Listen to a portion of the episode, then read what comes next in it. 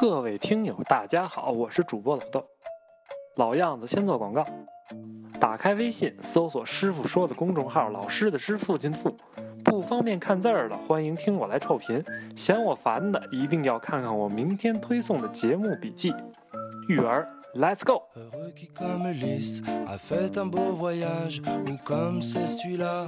今天的话题呢，稍微有些沉重。记得咱们小时候那会儿啊，各家的生活水平都差不太多。这家里趁俩钱的同学呢，也不过就是用个高级点铅笔盒，哪像现在啊，随便一个班的孩子，有的能包一酒店开个生日趴，有的吃根糖葫芦都得跟父母是申请半天。毕竟呢，大多数的家庭还没到大富大贵的地步，可是呢，又有一部分到了。所以呢，我今天就要和大家讨论一下。穷人家的孩子未来想要跟富人家孩子在一条水平线上竞争，到底啊都该从哪些方面来入手？那对咱们父母五零六零后那一代来说呀，你的出身基本也就决定了你的大半生；而对于七零后呢，出身就显得没那么重要了，个人因素起到的作用更多。再到了咱们八零后这一代呢，家庭出身更多只是生长环境的差异。但等到咱们孩子九零后、零零后、一零后这代呢，社会阶层的差异可就大多了。从普遍意义上来说，好的出身意味着更开阔的眼界、更良好的教育、更高含金量的社交圈子。因此啊，咱不得不说，由于马太效应产生的积累优势呢，社会越往后发展，穷人变成富人的可能性啊也就越低了。有听友就问了，你说了半天，那我们这穷人家孩子没希望了吗？当然不是了，不但有希望，这希望还挺大的。正所谓知己知彼，才能百战百胜。那咱们呀，就先说说穷人家孩子跟富人家孩子到底差在哪儿。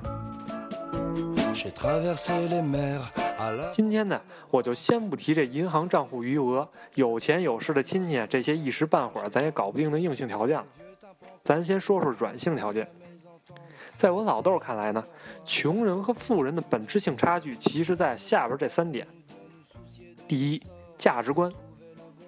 这儿的价值观呢，不是咱们大家通常意义上理解的那种价值观，更多的是指对某件事物或者物品价值的感受。听着是不是有点抽象啊？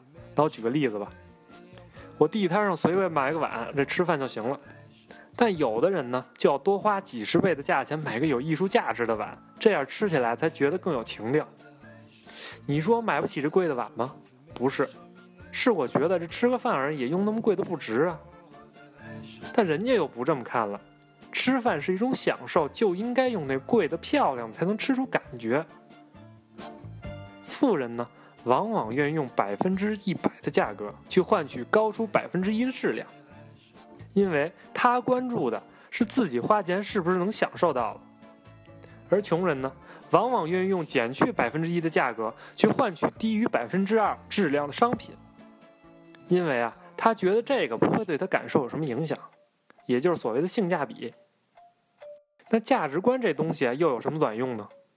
请你一定要记住这句话：金钱并不是区别富人和穷人最重要的标签，品味才是。而品味呢，恰恰严重影响着一个人的生活圈子。不幸的是呢，生活圈子又是决定一个人是否能够发财的重要条件之一。如果说上面提到的价值观在每个人成长过程中起到的更多的潜移默化、更加长期的影响的话，那么安全感带来的区分效应就更大了。一方面，对穷人们来说，他们往往需要花更多的时间赚钱，满足基本的温饱等生存问题，所以呢，他们生活中的大部分时间都来用于谋生，没有空闲的时间去想去做其他更有挑战的事情。而有钱人呢，更倾向于花钱买时间，对他们来说，他们更注重事情本身的意义，相比眼前的收益，未来是更加重要的。所以，由于试错成本的巨大差异，在更长的时间线上，富人家的孩子比穷人家的孩子有更多的成长机会。另一方面，穷人家庭更倾向于孩子选择那些稳定的工作，比如公务员、教师、大国企的职员等等；而富人家庭对孩子的职业选择容忍度是更高的，对孩子施加的外在压力也是更小的。同样，在更长的时间线上，由于社会的发展，无论是做生意、选择一份职业、学习一种技能，还是别的，所有的事物都或大或小的存在一个浪潮。比如七八十年代最受欢迎的是工厂当工人，而前些年通讯运营商又远比互联网企业更受大学毕业生的欢迎。所以呢，即使现在选择进入一个已经进入稳定期的行业，也许短期有不错的收入和待遇，但是长期的发展又会被限制住。这就是穷人家孩子面临一个困境。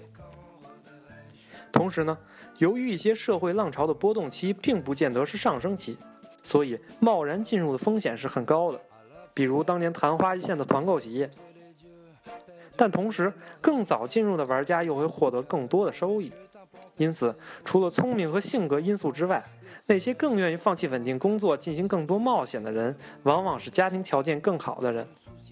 而我们大多数穷人家出身的孩子呢，由于接到来自家庭的信号更多是稳定，所以也就一次次的错过机会，最后进入温水煮青蛙的境地。第三点，眼界。今天我说的眼界呀。咱就不提看了多少书、吃了多少饭、去过多少地方这些外在的东西了。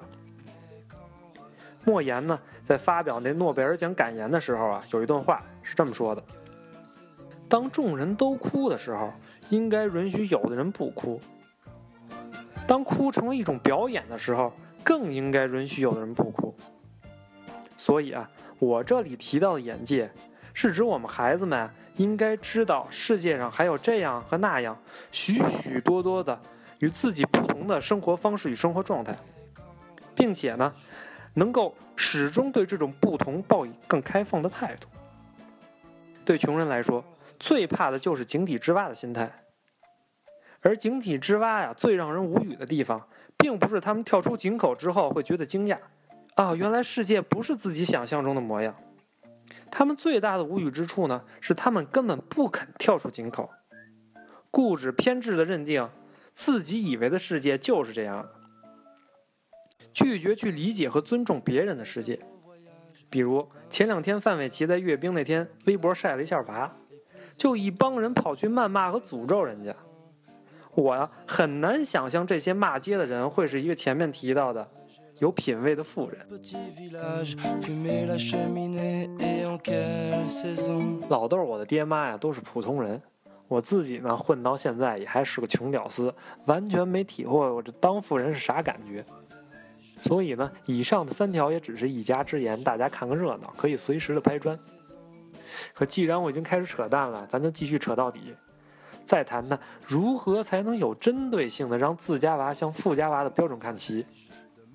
在网上抄了几条，觉得这有一定操作性的这个建议，可以给家长们来参考一下。第一呢，家长要帮孩子树立正确的金钱观。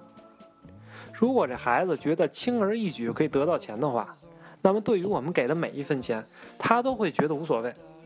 只要想花钱，就会找我们要，有时候还埋怨我们给太少。所以啊，我们应该首先让孩子知道，钱不是天上掉下来的。是我们靠体力或者脑力换来的。比如，家长可以试试，在孩子想买某样东西的时候啊，通过要求他们完成某项工作或者任务来换取这样东西。网上呢，这方面的教材很多，我也就不赘述。第二，给孩子创造更多打工挣钱的机会，培养经济独立的能力。如果我们只是口头上对孩子说“今天是通过辛苦工作换来了，今天来之不易啊”，这孩子印象不会太深刻。如果有条件的话，我们可以带孩子到自己工作的地方参观一下，让他了解一下爸爸妈妈的工作环境。或者呢，我们可以去小工厂或者小农庄来参与一些劳动。此外呢，我们可以鼓励孩子去快餐店打工，发传单、推销一些小物品、送报纸、送牛奶等等。赚钱不重要，通过一次次的打工赚钱的亲身经历，孩子才会深切的体会到工作是怎么回事。当然，对于年龄小的孩子，我们需要陪在他身边，一来可以保证他的安全，二来可以给予适当的指导和帮助。对于年龄大的孩子，我们就可以放手的让他自己去寻找这个打工的机会。第三呢，我们可以培养孩子的理财观念，给点小钱让孩子做做小生意，帮孩子们把零花钱攒起来，来教他们如何理财啊、买基金啊、买股票等等。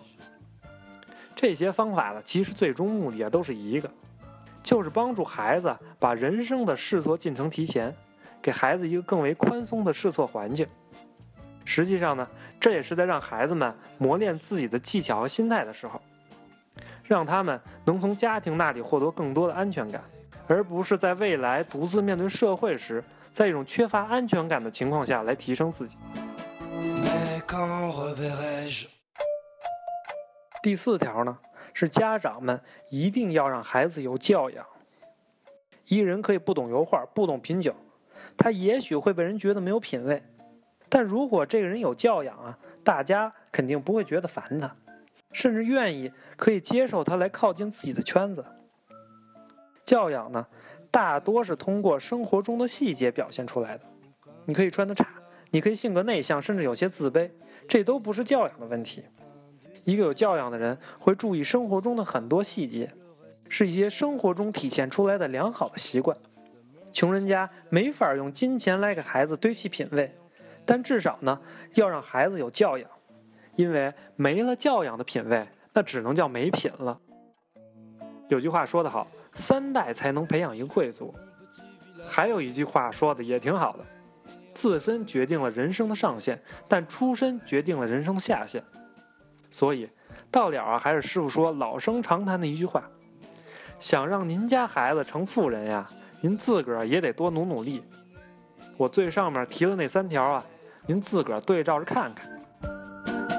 好这就是本期的师傅说，咱们下期再见。